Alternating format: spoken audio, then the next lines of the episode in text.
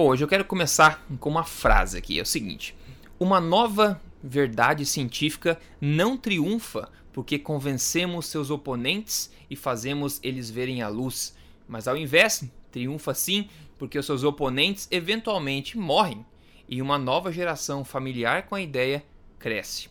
Quem disse isso foi Max Planck. Acho que é uma frase genial e está aí para refletir a realidade do mundo nutricional de hoje. Eu queria abrir com isso para a gente refletir um pouco sobre isso. Bem-vindo ao episódio número 55 aqui da Tribo Forte, o podcast número 1 do Brasil em saúde e boa forma, estilo de vida saudável. Doutor Souto, tudo bem por aí? Não é verdade essa frase? Que frase sensacional, né? Essa frase é sensacional. Tudo bom, Rodrigo? Boa tarde aos ouvintes. Uma frase sensacional, conhecida, é, ela reflete não o que seria o ideal, mas ela reflete aquilo que frequentemente acontece de fato, especialmente nos meios acadêmicos, né? Porque aqueles que estão nos ouvindo aqui no podcast, esses não precisam morrer, esses conseguem mudar de ideia, uh, né, uh, refletindo sobre as novas evidências. Mas o que o Planck está querendo dizer é que às vezes as pessoas estão tão imbuídas daquela ideia que elas defenderam a vida inteira e em cima das quais elas construíram suas carreiras acadêmicas, uhum. que, que mudar uh, realmente se torna muito difícil. Então as pessoas vão é, se aposentando e, e aí novas, novas cabeças tomam, tomam os lugares nas universidades e a gente espera que é isso que, que aconteça. Eu acho que a gente já está vendo essa mudança acontecer aos pouquinhos. É, eu só vou dizer o seguinte: todo mundo sabe o que aconteceu com os dinossauros, né? Então, para adicionar essa previsão pessimista aí.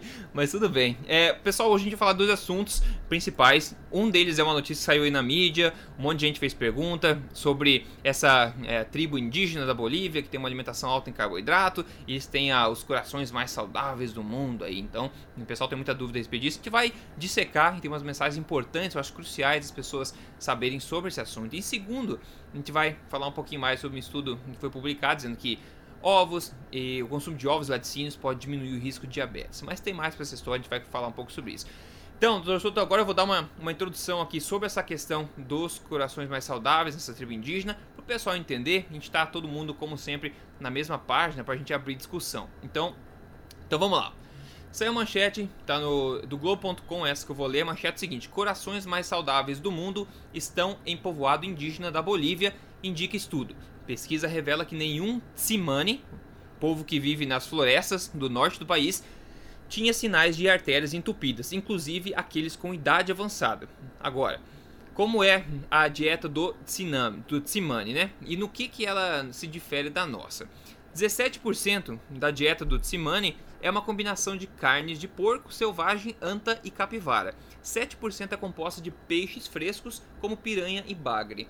O restante vem da agricultura, como arroz, milho, mandioca e banana da terra. Eles também consomem grandes quantidades de frutas silvestres e nozes, ou seja, como diz no próprio artigo, 72% das calorias diárias do Tsimane vem de carboidratos, comparado aos 52% nos Estados Unidos. Então, fazer uma dieta bastante alta em carboidratos. 14% vem de gorduras, comparado com os 34% nos Estados Unidos. Né, eles também, entre parênteses, eles também consomem muito menos gordura saturada, o Tsimane. Tanto o Tsimane quanto os americanos consomem o mesmo percentual de proteínas, 14%, mas o povo indígena come mais carne magra. Tudo isso que eu estou lendo é resumo desse artigo, tá? O Tsimane também são bem mais ativos. Os homens dão 17 mil passos por dia e as mulheres 16 mil passos. Até os mais maiores de 60 anos de idade, pessoas com mais de 60 anos de idade, têm um desempenho bem acima do recomendado, que é 15 mil passos. Aos 45 anos, quase nenhum Tsimane tinha é, doença cardiovascular, né, ou calcificação nas artérias, comparado a 25% dos americanos. E quando atingiram a idade de 75 anos, dois terços dos Tsimane não apresentavam nenhuma formação de cálcio no coração, comparado a 80% dos americanos. Gavin Sandercock, um nome até engraçado, professor de fisiologia clínica da Universidade de Essex, no, no Reino Unido, deu o palpite dele sobre estudo. Ele falou o seguinte: os Tsimane obtêm 72% da energia dos carboidratos. E o fato de eles terem os melhores indicadores de saúde cardiovascular já registrados vai de encontro à suposição de que os carboidratos não são saudáveis. Agora, o professor Navid Satar, da Universidade de Glasgow, deu seu palpite também. Em outras palavras, ter uma dieta saudável, pobre em gorduras saturadas e repleta de produtos não processados, não fumar e ser ativo ao longo da vida está associado a um risco menor de entupimento de vasos sanguíneos. Conclui. Resumo da história, pessoal. A tribo consumia 72% da energia na forma de carboidratos, enquanto os americanos 52%. Pergunta, para começar, são os mesmos carboidratos que os americanos consomem e essa tribo consome? Doutor Souto? É o mesmo alimento que está falando? Será que carboidrato é uma coisa igual no mundo inteiro? Por onde a gente começa, né? Rodrigo, uh, então vamos fazer a seguinte pergunta. Das seguintes três uh, dietas, dos seguintes três estilos de alimentação, qual que mais se aproxima do que os Simani comem? Tá? Uh, a dieta ocidental padrão, uma dieta vegetariana, uma dieta paleolítica. Agora eu vou reler, tá? Segundo a pesquisa, então, é uma uh, os Simani caçam a própria comida e comem o que plantam. Tá? Uhum. Uh, atualmente a população, tarará, bom, o estilo de vida deles guarda semelhanças com o da civilização humana de milhares de anos atrás. Tá? Uhum. Uh, então, como é a dieta? 17% é uma combinação de carne de porco selvagem, anta e capivara. 7% é composto de peixes frescos, como piranha e bagre. E o restante tem coisas como arroz, milho, mandioca e banana da terra, além de grandes quantidades de frutas silvestres e nozes. Qual dessas dietas é a dieta que os Tsimani seguem? Exato, é, uma, é, um outro. Bom, enfim, é uma dieta paleolítica, a ideia da dieta paleolítica. É óbvio. Né? Alimentos é de óbvio, verdade. Né? Então, quer dizer, uh, eu poderia pegar esse mesmo estudo e colocar a seguinte manchete. Eu acho que nós devemos fazer, Rodrigo, uma, uh, uh, um segmento fixo do, do podcast. Vê o que, que você acha. Que é qual deveria Mudar ter sido a manchete. É, essa é boa. A gente tá fazendo é isso automático já, né? Vamos fazer fixo. A manchete é o povo que tem o coração mais saudável do mundo segue uma dieta paleolítica. Uhum. É, é, essa é a manchete real. Quer dizer, está escrito ali, os autores disseram que eles seguem uma dieta equivalente a que o ser humano seguia milhares de anos atrás.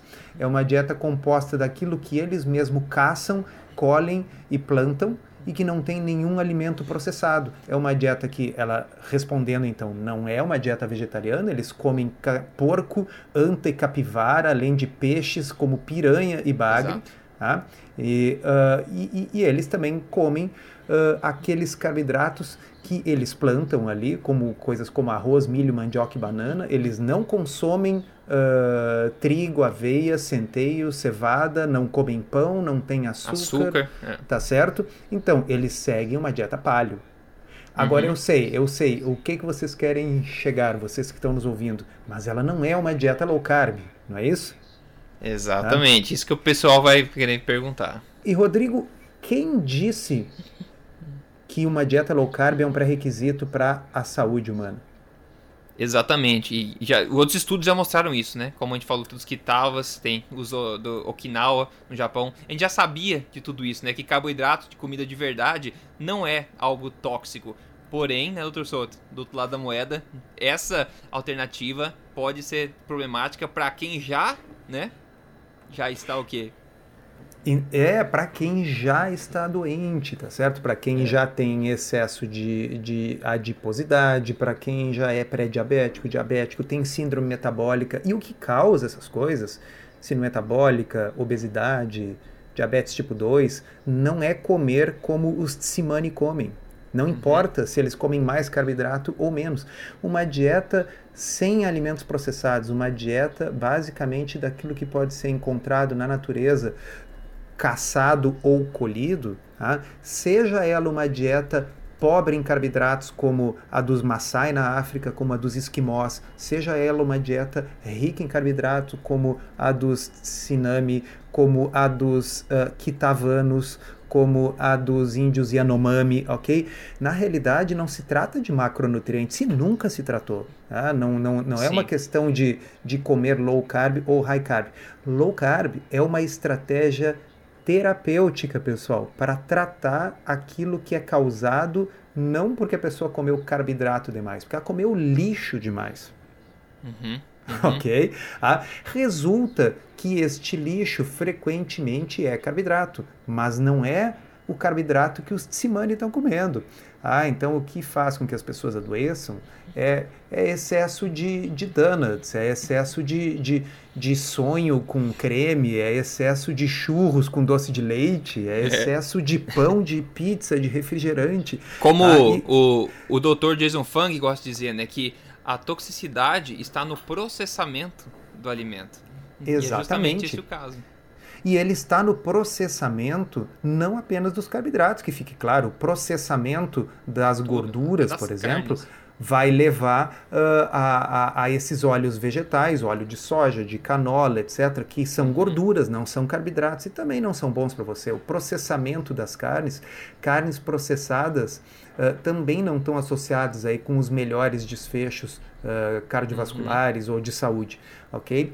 Então, uh, eu não sei se propositalmente ou por causa do, da endemia da ignorância na imprensa sobre saúde, o pessoal está confundindo as coisas nessas manchetes, ok? Então, assim, ninguém disse que os carboidratos não são saudáveis. O que todo mundo de bom senso diz é que carboidratos processados não são saudáveis. Bom, então por que, que a gente advoga restringir coisas uh, como um, vá lá, tapioca, batata, é. batata, ok? Mas nós não advogamos isso para os tsimane. Os tsimane, como Exato. nós acabamos de ler, não são obesos, não são diabéticos, ok?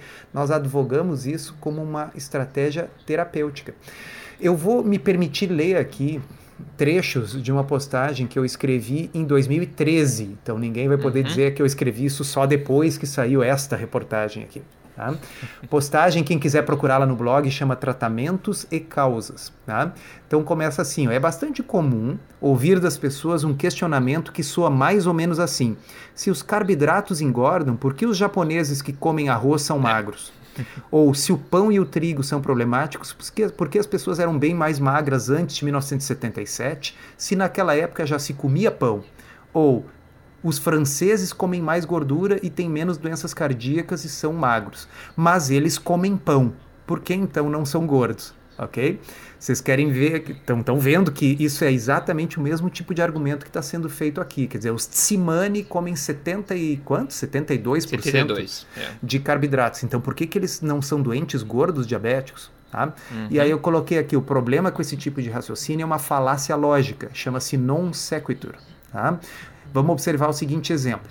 Quando uma pessoa está com dor de cabeça, essa dor costuma passar com aspirina. Isso significa que a causa da dor de cabeça é falta de aspirina no corpo? É, exato. Não, né?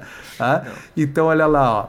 Ah, quando uma pessoa está obesa, restringir carboidratos costuma resolver o problema. Japoneses comem arroz, que é um carboidrato, mas não são gordos. Isso significa que não é necessário restringir o arroz para perder peso. E aí eu botei ali, ó, percebem a falácia lógica? Aquilo que nós usamos para resolver um problema não precisa ser necessariamente a causa do problema. Exato. Tá? Uhum. Então, consumo do arroz por si só não causa obesidade na maioria das pessoas e com certeza não causa nos tsunami, que vocês viram que come arroz. A obesidade pode ter sido causada, por exemplo, pelo consumo excessivo de. Aí vocês incluem aqui que pizza, o que quiserem, é. farináceos e açúcar por vários anos. Mas agora que você já engordou, e a obesidade já está instalada, a restrição de carboidratos, inclusive o arroz, pode ajudar. Perfeito. É, é isso, eu escrevi Perfeito. isso em 2013. Isso é uma coisa tão óbvia. Por isso que eu digo assim, será que é só ignorância? Ou, ou realmente assim é aquele negócio assim, olha, vamos aproveitar os coitados dos índios lá que comem uma dieta paleo e por causa disso são saudáveis para aproveitar e descer o pau na dieta low carb, que é uma coisa terapêutica para pessoas doentes. É, exatamente. Uma, uma coisa legal que o Dr. David Lustig falou, que inclusive é legal, pra, pelo menos a gente tenta defender o pessoal que, que escuta a gente aqui, como, como a gente pode, né? Se a gente for pensar o seguinte, a diabetes tipo 2, ele falou que ele mudaria o nome. Não chama diabetes tipo 2 nada, porque não faz sentido esse nome. Chamaria de doença de alimentos processados. Né? Doença causada Perfeito. por alimentos processados. É diabetes tipo 2, que é o que? É uma doença de intolerância à glicose, de insensibilidade à insulina. O que carboidrato causa na corrente sanguínea? A gente já sabe, carboidrato vira glicose na corrente sanguínea que estimula a insulina. Se você é uma pessoa doente, que já está obesa, com diabetes, que sentido faz comer né, os 72% de carboidrato, isso vai colocar mais lenha no fogo? Nenhuma. Por isso que o efeito terapêutico de se retirar isso da dieta é tão bom em todos os estudos que a gente vê. Agora, para uma pessoa que é saudável, 72% de carboidratos de alimentos de verdade, esses não são alimentos processados. Então você não vai desenvolver uma doença de alimentos processados comendo alimentos de verdade. Né? Então faz todo sentido quando a gente vê dessa perspectiva. Claro. Ó, eu, eu vou continuar lendo um outro trecho da mesma postagem. Vocês pensem agora pensando nos tsunami e na dieta deles, com, com, que inclui então capivara, mas também arroz, também batata doce, tá certo? Ó, uh, fazendo um paralelo com o exemplo da aspirina, você não engordou por falta de low carb. Mas uma vez que você uhum. já tenha engordado, low carb é a melhor solução terapêutica, ok?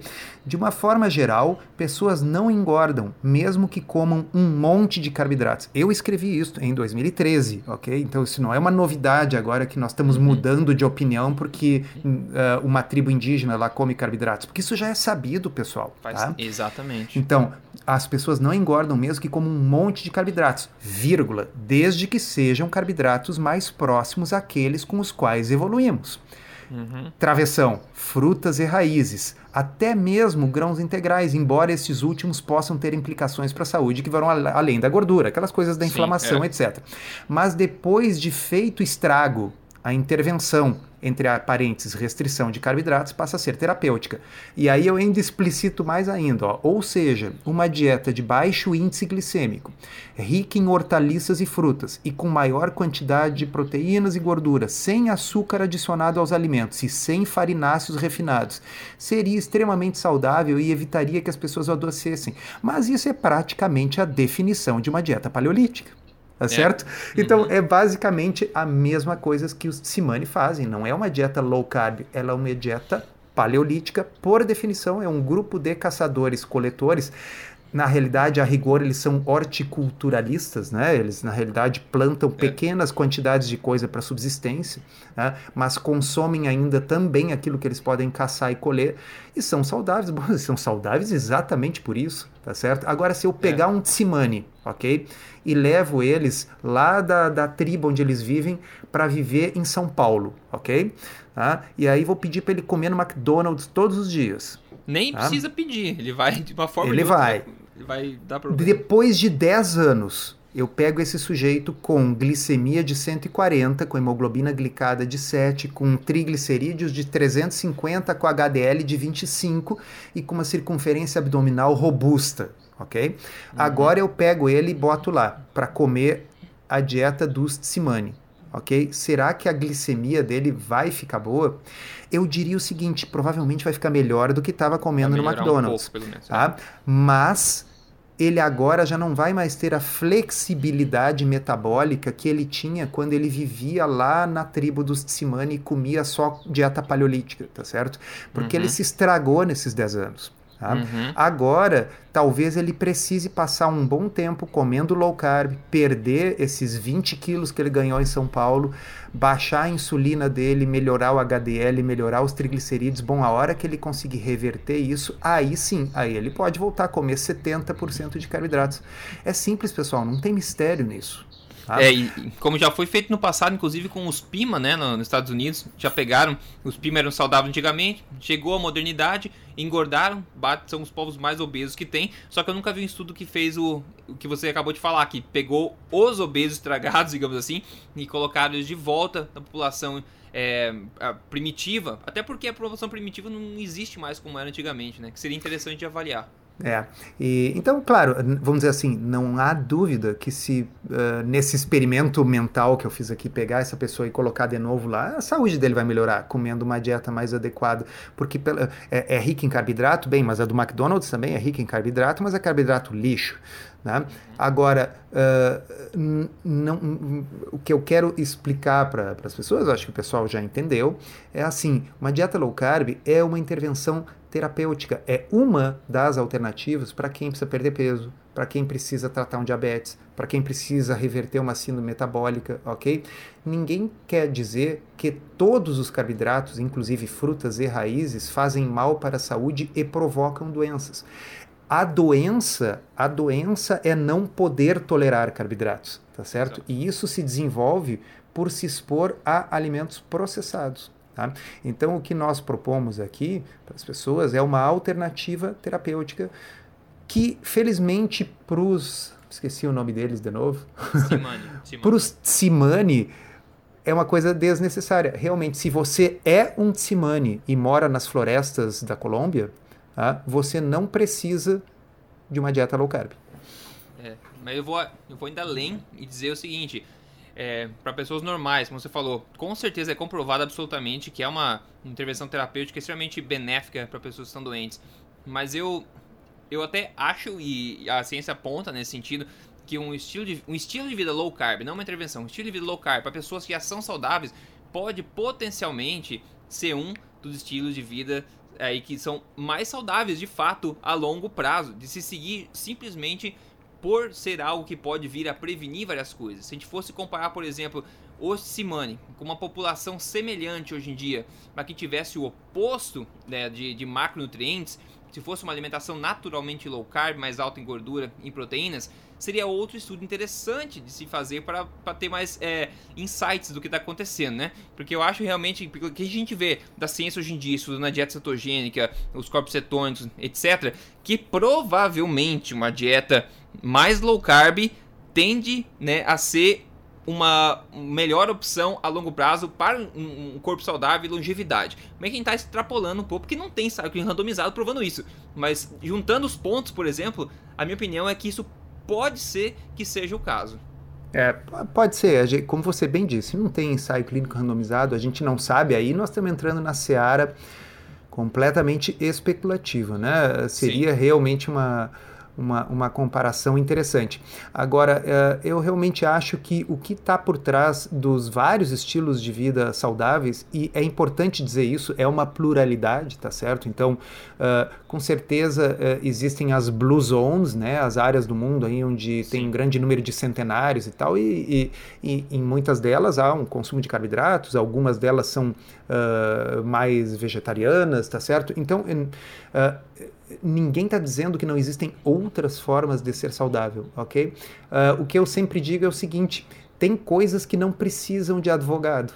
Tá certo? Então, uhum. Então, assim, uma dieta mais vegetariana é um negócio que está na moda. Todo mundo acha bom, todo mundo acha bonito. Tá? Nós, eu, o Rodrigo, esse podcast, precisamos existir porque low carb é o patinho feio tá certo? É uma coisa que é atacada por todo mundo. Quer dizer, eles acharam uma tribo de gente que faz uma dieta paleolítica e é saudável e estão usando isso não para dizer que a dieta paleolítica é boa, mas para dizer que low carb é ruim. Vocês uhum, entenderam? Uhum, uhum. então, low carb é sempre o patinho feio, sofre bullying Tá? É. Então, nós estamos aqui defendendo low carb porque low carb precisa ser defendido, porque é uma estratégia boa, não é a única. Se a pessoa não gosta, procure outra. Tá? Tem outras formas de ser saudável. Low carb é uma delas. Tem gente que se adapta maravilhosamente bem. Aliás, o que os estudos mostram, nós comentamos, por exemplo, no, num podcast passado, né?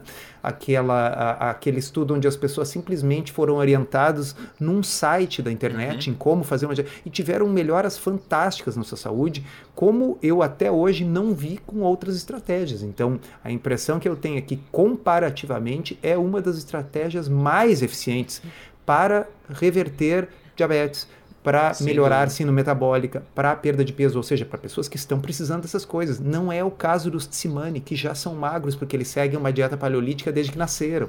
É, certo? Então tem um, ah. um, tem um denominador comum entre todas essas dietas, todas as dietas desses povos, povos das Blue Zones, né? Que é basicamente uma dieta baseada em alimentos de, verdade. processados, é comida Exato, de verdade. Exatamente. Basicamente qualquer coisa que te afaste da, da, da dieta uh, ocidental padrão dos alimentos altamente processados será benéfica. Então, quer dizer, quando a pessoa adota lá uma dieta low fat, mas se for uma dieta low fat na qual ela está tirando açúcar e alimentos processados, ela vai melhorar de saúde se a, se a dieta, o grupo controle for a dieta uh, ocidental padrão. Né? Uhum. Então, ah, mas por que, que tem estudos mostrando que uma dieta low fat faz bem? Sim, porque está sendo comparado com McDonald's. É, né? pior caso. tá certo? Exato. Então, acho que está bem, bem explicado, né, Rodrigo? Eu acho que sim, acho que sim. Então, resumindo, pessoal, só para chamar para atenção também que em ponto nenhum desse artigo, dessa manchete, saiu nenhuma menção é, à qualidade dos alimentos. Foi tudo quantitativo, tudo aquele paradigma das quantidades. 72% de carboidrato, comparando com 54 americanos. Low fat, apontando o dedo para gorduras saturadas, tratando carboidrato como sendo uma coisa só. Então a gente já sabe, a gente vem falando há muito tempo que qualidade é muito mais importante que quantidade. As coisas são diferentes, calorias são diferentes, proteínas são diferentes, gorduras são diferentes e carboidratos são diferentes. Outra e o Rodrigo, tem um detalhe, eu não tive tempo ainda de, de, de ler com detalhes o PDF do artigo original, do, do, do artigo do Lancet que deu origem a, a isso aqui. Mas eu, mas fazendo as contas rapidamente aqui, tem um troço estranho, pensa comigo. Tá? 17% da dieta é uh, caça como porco, uh, capivara e anta tá? E 7% é peixe. Bom, então isso já dá uh, 24%, correto? Uhum. Tá? Bom, aí diz que 72% das calorias são de carboidrato. Acontece que uh, onde eu tenho caça, como porco e capivara e tal, eu tenho gordura também. E a gordura tem um peso calórico muito maior do que os carboidratos uhum. e do uhum. que as proteínas. Tá difícil eu entender né, se essa conta fecha. Eu quero ver com calma isso aí. Eu acho que talvez eles estejam consumindo 72% da, de carboidratos em volume, não necessariamente em calorias. Até porque esses carboidratos que eles consomem, uh, muitos deles são, são uh, carboidratos pouco densos, né? São carboidratos Exato. naturais, de comida de verdade. Então eu não sei nem se essa conta aqui está certa, mas tá bem, eu admito que eu não li o PDF ainda, então, mas só para lançar a dúvida aqui, porque Sim 25% uh, é, é, é, é, animais, tá certo? 25% da dieta deles é animais. Né? então, como é que pode ser 72% de carboidratos em calorias? É, estranho, é, é, é uma nuance que é interessante investigar mesmo. Uhum. É, bom, então, os pontos para fechar esse assunto: qualidade versus quantidade. A toxicidade está no processamento, no refinamento do alimento, né? Alimento de verdade é a base de tudo, é uma coisa em comum entre todas as dietas saudáveis que a gente vê no mundo. Carboidrato de qualidade, alimentos de verdade, não é tóxico, né? A gente sabe disso e esse é um exemplo desse estudo. Para quem já está doente, como a gente falou, o low carb high fat é comprovadamente uma estratégia ou a melhor estratégia estudada até agora para se reverter esse quadro, tentar levar as pessoas para um caminho melhor. E, e por isso também que eu, que eu falo desde o começo do conceito agora de, de alimentação forte, porque as pessoas falam, ah, alimentação forte é low carb, alimentação forte é, é palio. Eu falo, não, alimentação forte é como se fosse um, um guarda-chuva que está por cima disso tudo, que está flexível. Ah, o denominador comum é o seguinte: alimento de verdade. Se você quer ter uma alimentação forte mais low carb, ótimo. Alimentação forte cetogênica, ótimo. Se você quer uma alimentação é, forte paleo, mais rica em carboidratos, você gosta de comer batata, abóbora, sei lá, que é, sei lá, por qualquer motivo, você pode fazer, porque ele é um guarda-chuva que está acima de toda a divisão de macronutrientes. Claro que geralmente a gente fala mais do low, do low carb por causa dos efeitos terapêuticos todos que a gente está falando. Mas as pessoas podem também escolher consumir mais carboidratos desde que sejam alimentos de verdade, porque essa é a base, realmente quem base de fato toda a filosofia de alimentação forte. Então é um conceito que está acima desse, dessas divisões todas de macronutrientes, só para deixar isso claro. Muito é, bom. Vamos lá.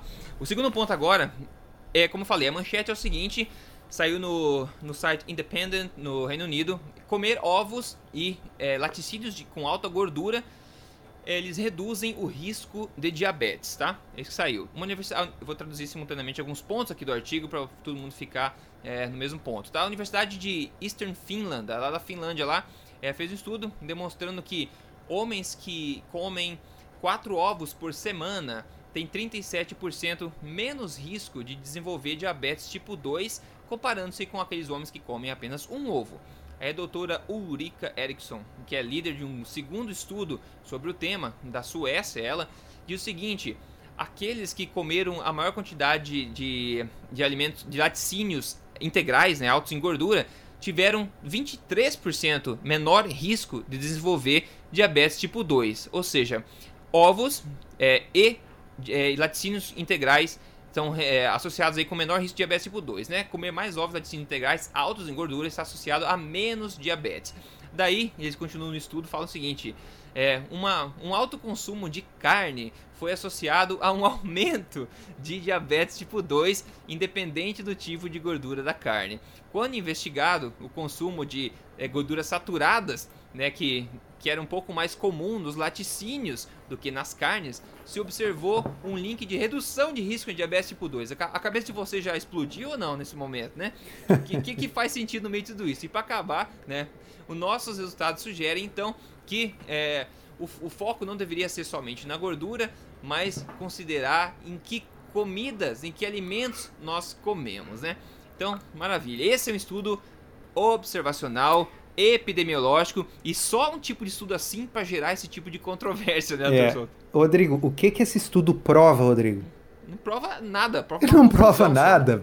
Assim, ó, pessoal, é, você, é, olha que interessante. Esse estudo, é, a gente decidiu comentar ele hoje justamente para mostrar para vocês que não se trata de ah, quando é um estudo observacional uh, que vai a favor daquilo que a gente pensa, bom, aí a gente fala, mas se for contra. Não. Uh, observacional é observacional. É o milésimo estudo observacional sobre a mesma coisa, mostrando as mesmas contradições. Não se deveria nem publicar isso, ok? É. Então, assim, o máximo que nós podemos dizer quando um estudo observacional sugere que comer ovos reduz o risco de diabetes, é que provavelmente ovos não aumentam o risco de diabetes. É. Tá uhum. certo? Uhum. O máximo que nós podemos dizer quando um estudo observacional mostra que consumir laticínios ricos em gordura reduz o risco de diabetes, é que provavelmente a gordura dos laticínios não causa diabetes. Uhum. Vocês entendem? Exato. Então, assim, se, se causasse, a gente não estaria observando uma associação inversa. Mas, uh, da mesma forma que o estudo não prova que comer ovos proteja contra diabetes, da mesma forma que o estudo não prova que os laticínios com alta gordura protegem contra o diabetes, ele também não prova que comer carne aumenta o risco de diabetes. Ele não prova P Nada. nenhuma. Tá certo? É, é, é, ele simplesmente é mais um estudo observacional, no qual, por exemplo, aqueles, aquelas pessoas que comem mais carne, como sempre nos estudos observacionais, tendem a ser as pessoas que prestam menos atenção às recomendações de saúde né? e que, portanto, acabam tendo desfechos ruins. A gente pode muito bem ser esse o motivo dessas pessoas ter mais diabetes e não ter absolutamente nada a ver com a carne. Tá? Uhum. Dito isso, eu faço um, um parêntese aqui e digo assim: como todo mundo sempre ouviu falar que ovo faz mal, ok? Normalmente seria de se esperar que as pessoas que comem mais ovos fossem as que tivessem pior desfecho de saúde. Então, quando a é. gente encontra um estudo observacional onde quem come mais ovos tem os melhores desfechos de saúde, isso torna mais evidente ainda que o ovo não pode fazer mal. Tá uhum. certo? Uhum. ah, Exatamente. E o mesmo vale para os laticínios gordos que eles citam aqui, que é o caso dos queijos, da manteiga, etc. Uhum. Também salientando que existe um, um, um, corpo de literatura observacional muito grande, mostrando associações favoráveis né, entre o consumo de laticínios gordos e uma redução do risco de diabetes. Então, isso não prova que queijo e manteiga reduz o risco de diabetes. Mas é bom saber, né? Tá? É bom saber. Como é eu estava falando saber. antes com, com você, inclusive, de estudos observacionais epidemiológicos, sempre, pessoal, e é a maioria deles, tá? Que sai, é desse tipo, sempre coloca uma pulga atrás da orelha, porque é possível provar qualquer coisa ao começar um estudo. É por isso que a indústria patrocina, digamos, estudos desse tipo também, porque é muito mais fácil você provar um ponto que, que seja de acordo com eles. Provar que quem come mais queijo tende a comprar mais carro vermelho. É possível fazer esse tipo de associação se você capturar as informações corretas e massagear os dados de uma forma ou de outra. Não precisa mentir, mas você não está não tá lidando com fatos está lidando com marcadores de tipo de pessoas, com coisas no ar e tentando fazer algum sentido em todas as informações que você coletou. Então sempre diminua a credibilidade né, do que você está lendo quando o estudo for observacional e epidemiológico. E uma dica para saber quando ele é desse tipo é quando as manchetes falam está associado, né? Está associado a isso, está associado àquilo. Então é sempre um. E nem sempre eles falam, né? Às vezes a manchete vem dizer, como já aconteceu no podcast, a gente falou também, que eles vêm inferindo causa e efeito, né? Mas não precisa eu, eu... ir longe, né, Rodrigo? É, Esse, essa nossa manchete aqui do jornal The Independent tá assim, ó. Uhum. Comer ovos, ovos e produtos laticínios de alta gordura reduz, reduz é o risco de diabetes. É Por acaso eles pegaram milhares de pessoas, separaram em dois grupos, deram ovos e queijo para um grupo e o outro grupo não, acompanharam por 10 anos e viu o que aconteceu? Não. não, não. Ele não é um ensaio clínico randomizado. Então, como diabos eu posso dizer que reduz o risco de diabetes? Veja bem, vou deixar bem claro para todo mundo que está nos ouvindo aqui, eu acredito fortemente que comer ovos Sim. e laticínios ricos em gordura reduz o risco de diabetes, mas eu não posso afirmar isso porque isso Com aqui não é um ensaio clínico. Eu posso, eu tenho bons motivos para crer nisso, porque um é o aspecto mecanístico, que é o menos importante, tá? Que seria o seguinte: diabetes é um problema de, de que substância no sangue? Glicose, insulina. Ovo tem glicose? tá? Então, por que, que ovo hum, seria uma coisa ruim para diabéticos, tá certo? Então, esse é. é o aspecto mecanístico. E o segundo, mais importante, é o seguinte: nós uh, no podcast anterior falamos o quê? Que um estudo mostrou que uh, pacientes que foram orientados via internet para consumir uma dieta pobre em carboidratos e rica em ovos e laticínios gordos, é induziu a remissão, a desaparecimento do diabetes no número grande dessas pessoas. Bom, uhum. então, se, o, se comer ovos e comer laticínios gordos, mas ao mesmo tempo se abster de carboidratos, faz com que pessoas já diabéticas deixem de ser diabéticas, bom, é bem provável, né, Rodrigo, que essas coisas não causem diabetes, né?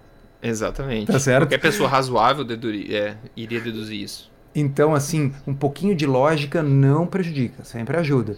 Tá? Então, se a gente tem ensaios clínicos randomizados, estes sim capazes de estabelecer causa e efeito, mostrando que o consumo destas coisas está associado com uma redução do diabetes, bom, então, que sentido tem em ficar apresentando estudo epidemiológico? Eu, eu vou fazer uma analogia aqui que eu já estava preparando para uma postagem, mas vou, vou liberar para vocês.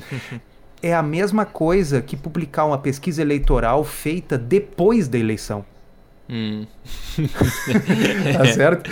É tão assim, útil quanto, né? É tão útil quanto. Eu já tive a eleição, tá? Quer dizer, o, o Trump já ganhou. Então okay? vamos especular quem vai ganhar. E aí, então, um mês depois da eleição, faço uma pesquisa eleitoral perguntando em quem você vai votar. É, é, é, é, isso é o equivalente a fazer um estudo epidemiológico observacional sobre um assunto que já foi resolvido em ensaios clínicos randomizados. É, exato. É. Exato. É difícil entender, né? É difícil entender. Na realidade, alguém perguntou hoje no blog e, e, e eu respondi a mesma coisa que eu vou colocar para vocês aqui. É, isso não tem nada a ver com ciência ou com tentativa de elucidar a verdade. Isso tem a ver com um negócio que em inglês chama-se publish or perish.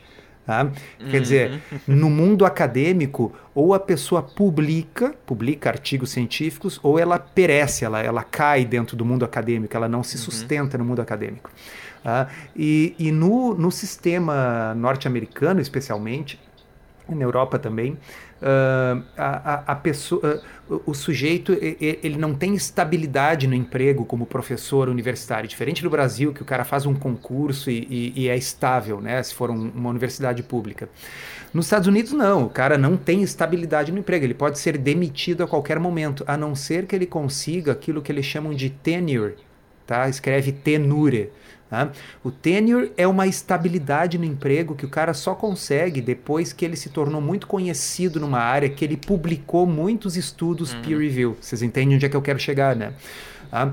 O cara tem que publicar um número razoável de estudos científicos por ano, todos os anos, por vários anos, em revistas científicas de alto impacto. Existe um negócio chamado fator de impacto. Né? que mede uhum. o, o, o, quanto é impactante no mundo científico um estudo publicado naquela revista. Vamos pegar um, um estudo publicado no The Lancet, na Science, é. no New England Journal of Medicine, no JAMA, tá certo? Nessas revistas ele tem um impacto muito maior do que o negócio publicado aqui no na revista médica de Porto Alegre. Não existe, mas é só para dar um exemplo. Uhum. Tá? Então, uh, por isso esses autores ficam publicando esse monte de estudo imbecil uh, uh, observacional epidemiológico sobre coisas que já são sabidas, sobre dúvidas que já foram esclarecidas em ensaios clínicos randomizados, ou seja, publicando pesquisa eleitoral depois da eleição já feita. Uhum. Uh, Exato. Qual é o objetivo Exato. disso? O objetivo disso não é aumentar o conhecimento científico, não é informar vocês do público. O objetivo disso é conseguir tenure na universidade tá certo? É, é, é, o pesquisador ter oportunidade de publicar um número grande de estudos todos os anos e com isso assegurar a sua estabilidade como professor numa universidade importante. É só por isso.